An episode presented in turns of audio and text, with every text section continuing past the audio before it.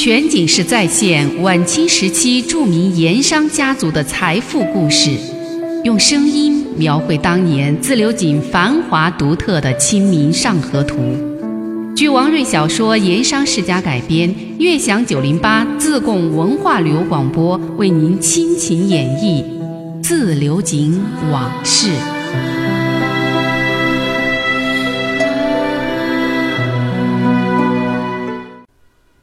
我们前面讲到了王朗云家的两大师爷，文子树、穆德荣。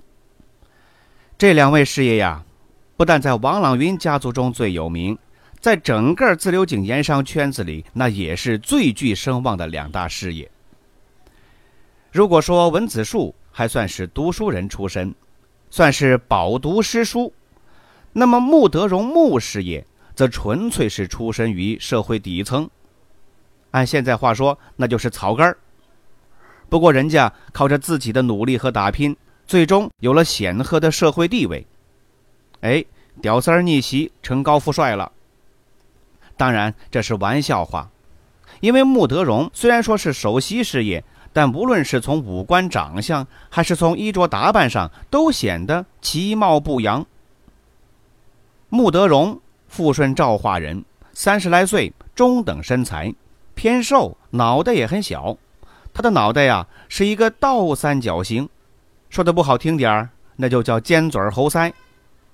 穆师爷那一双眼睛啊，左右转动显得非常灵活，目光也很锐利。不过很遗憾的是，左边那只眼睛有点偏，有点斜视。这样的长相在当地人叫边花儿。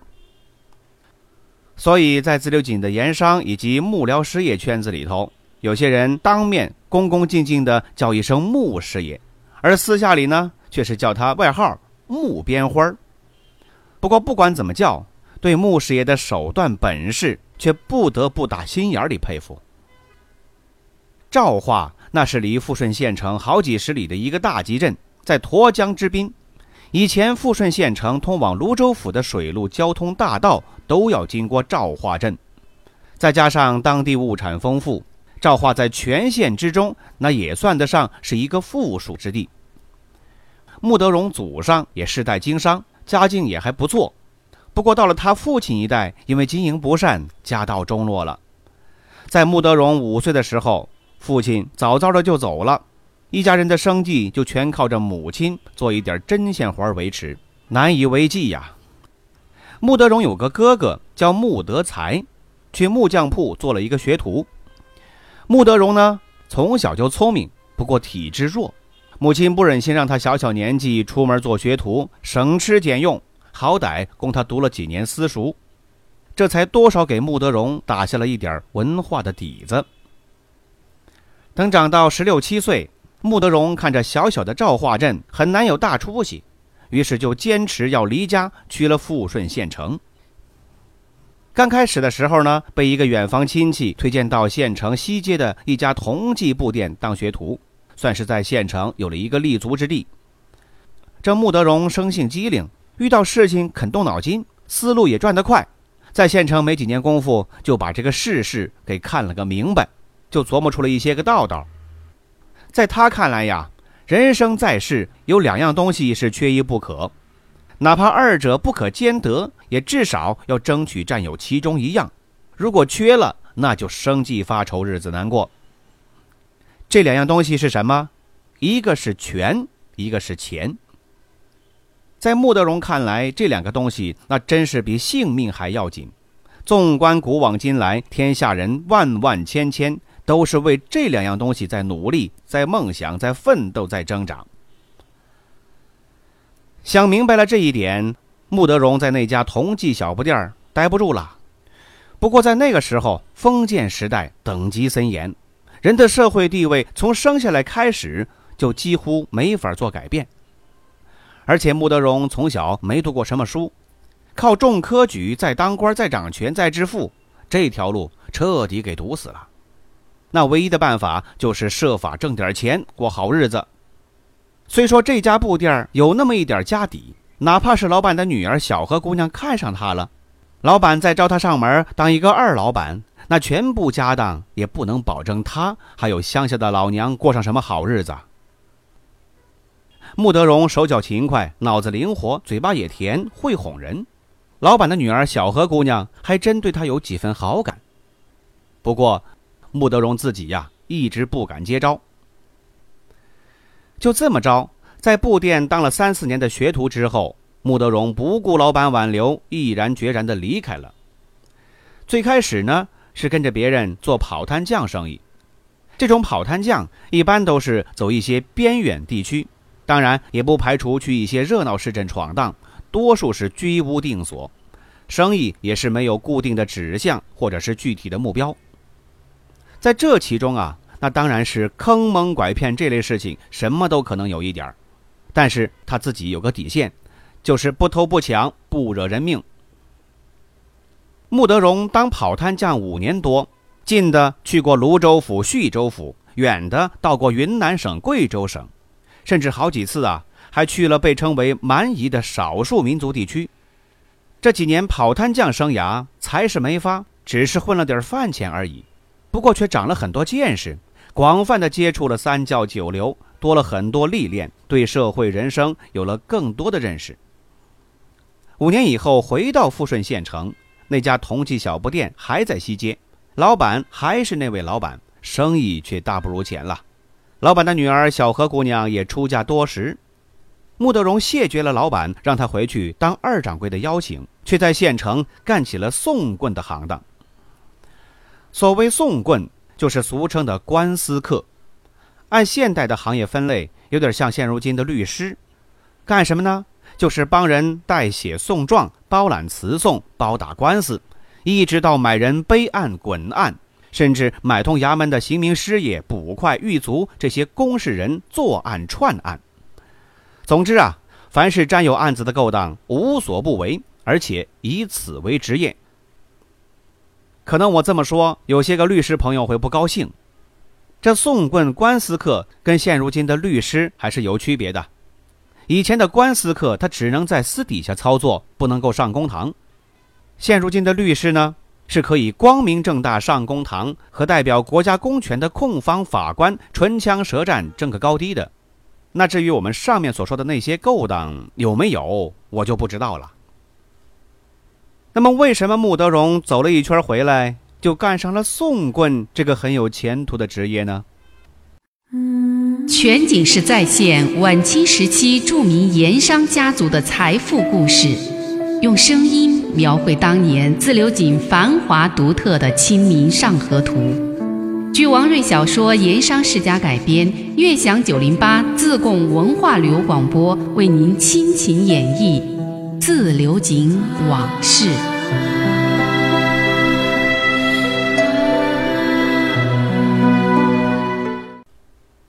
为什么穆德荣走了一圈回来，就干上了送棍这个很有前途的职业呢？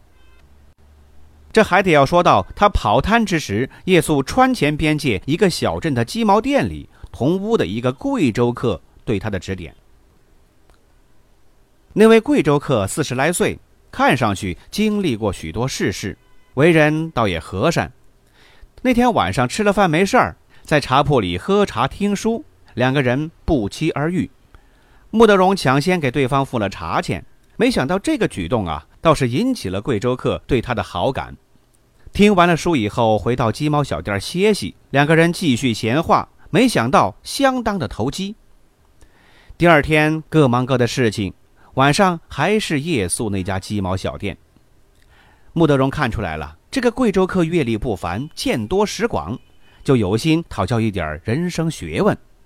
当天晚上呢，就做东，请对方在镇上的小酒馆里喝酒。身上的钱虽然说不多，但是全拿出来了，买了些煮牛肉、卤鸡爪、椒盐花生这些下酒的好菜，端上桌，诚心款待。三杯酒下了肚之后，贵州客看出了穆德荣的心思，也不等他问，就主动提起了话头：“兄弟，跑摊匠日子虽说自在快活，却非终身之计，不可恋战久违呀。”这句话那是真说到穆德荣心里去了，他赶紧斟了满满一杯酒递了过去，恭恭敬敬的施礼说：“老哥，小弟初涉江湖，少不更事，又才疏识浅，还望江湖长辈多多指教。在这里呀，小弟恭敬老哥一杯水酒，万望老哥指点迷津。贵州客也不客气，接过杯子一饮而尽。啊，指点迷津谈不上，愚兄纯长几岁，走江湖的时间久点儿，倒是可以谈一点江湖人生之道。供兄弟自己思量。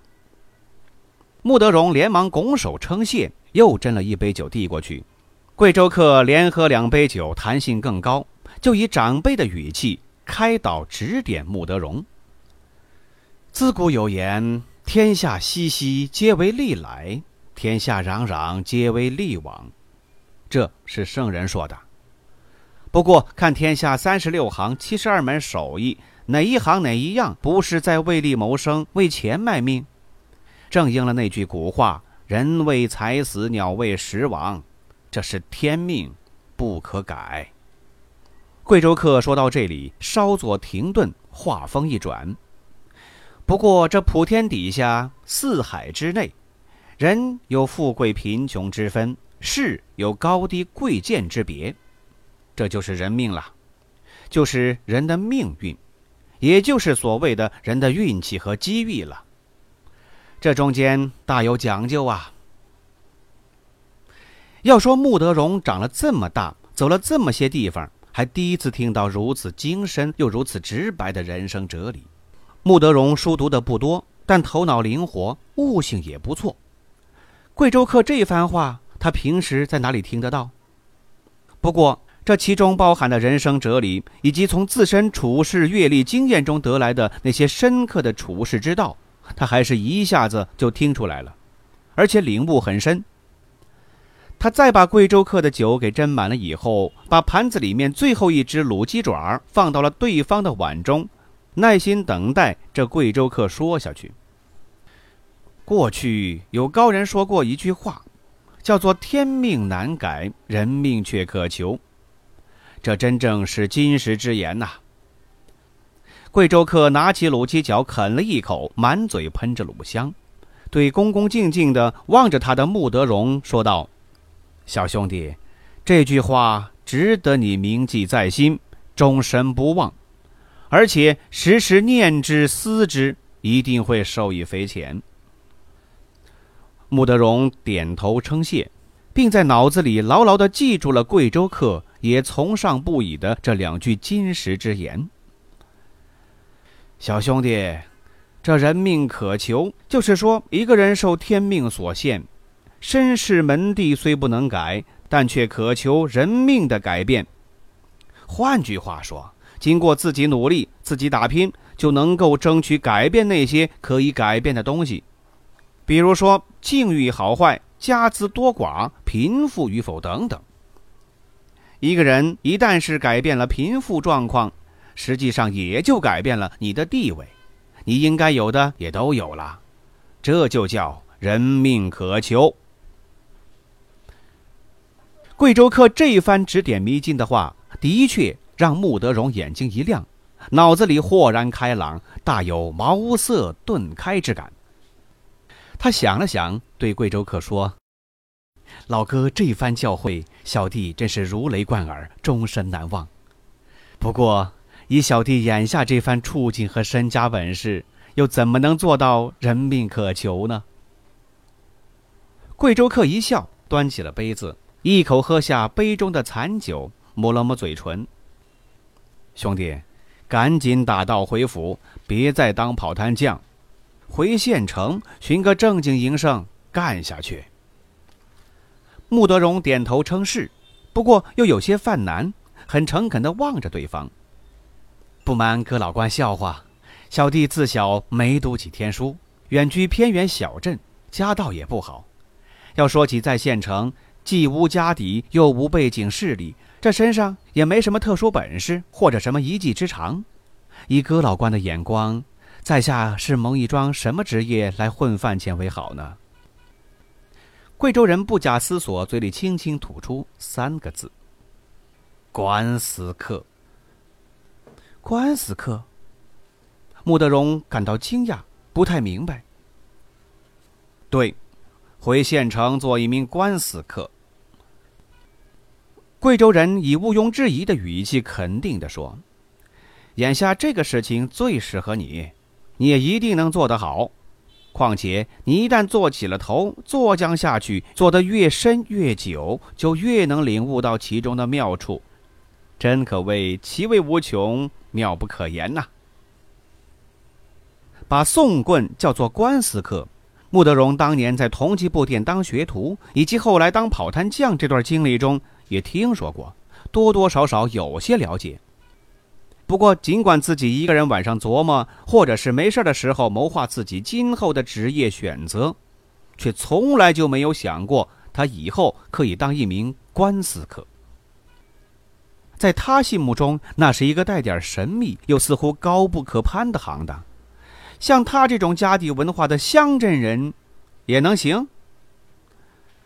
贵州客看出了穆德荣心有疑虑，笑了笑，跟他说：“小兄弟，别担心，天下之事很多时候都是事在人为。这官司科的事我看过了，以兄弟的本事，你一定能够担当得下来，而且说不定还能做得很好。”其实这贵州客有些话没有告诉穆德荣。他自己本身就是贵州某县一个有名的官司客，而且有着十多年吃官司饭的经历。只不过前年开冬，他伙同县衙的刑名师爷做的一桩案子在知府衙门翻船了。那位师爷还有几个相关人物都锒铛入狱，他侥幸事先得了风声，赶紧外出躲案，这才当了一名跑摊匠。到现在都是两年光景了。不过他还是觉得。像他这样出身贫寒、有点文化不多，但是脑子好使的人，当官司客那是最好的出路。眼前这个姓穆的小子，正是一个当官司客的好料。看他这两天对自己还很殷勤客气，心里头高兴，就有心成全他，为他点拨迷津。一壶酒眼看见底了，贵州人也有了那么几分醉意。穆德荣招手让店家送来两杯热茶，一来解渴，二来也可以解酒。接下来，两个人喝着茶水，分析了穆德荣自身的优势以及如何成为一名官司客的某些要领。两个人回到鸡毛小店，已经接近二更天了。贵州客倒头就睡，穆德荣呢，睡不着了，辗转反侧，听着贵州人沉睡的鼾声。自己却是兴奋的久久难以入眠，一直听到镇子里头鸡已经叫过头遍了，他这才勉强入睡。等第二天醒过来，已经是天光大亮，对面床上的贵州客已经不见了踪影。穆德荣起身，才突然发现，在自己枕边有一张写了八个字的字条，很显然是贵州客留给他的。那八个字写的什么？送棍可坐。好自为之。赶紧问店老板，店老板告诉他，这位客人一早就结账走了。穆德荣后悔呀，悔的是当初没有问清这位长辈恩人的姓氏名谁，只是隐约听说他是贵州遵义府某县人士，当地出产一种味道很纯美的好酒。他心想啊，以后有了机会，一定要到当地打听一下才好。后来。穆德荣做了富商王朗云的首席师爷，身上穿的那是上等衣料，出门就是打轿，大鱼大肉乃至山珍海味都成了寻常之事。高了兴了，随手招来两三个跟班随身伺候。穆德荣反思人生，还是认为那次在鸡毛小店和贵州客的巧遇，以及那一席谈话，是他人生第一次最重大的转折。而那个贵州客。则被他视为人生之中为他指路的第一位大恩人。穆德荣返回了富顺县城，果然做了一名送棍。他在县衙门旁边沿街口摆了一张桌子，上面用纸写了“代写送状，代打官司”几个大字，整天守摊子等生意。果然不出贵州客所料，他居然干得很好。当然，先是从小案子接起。穆德荣脑子灵活，手脚勤快，花钱请了一个老秀才，把大清律例给全部抄了下来，带在身上，有空就看就背，所有条文背了个滚瓜烂熟，而且他能够活学活用。因为是初入行，穆德荣为别人代理官司，办案也认真，收费也低，慢慢的就有了一些好名声。来找他代案办案的人，这就慢慢的多了起来了。也就算是在这个行当里立住了脚跟。那么穆德荣又怎么会到王家去当了师爷呢？我们下回再说。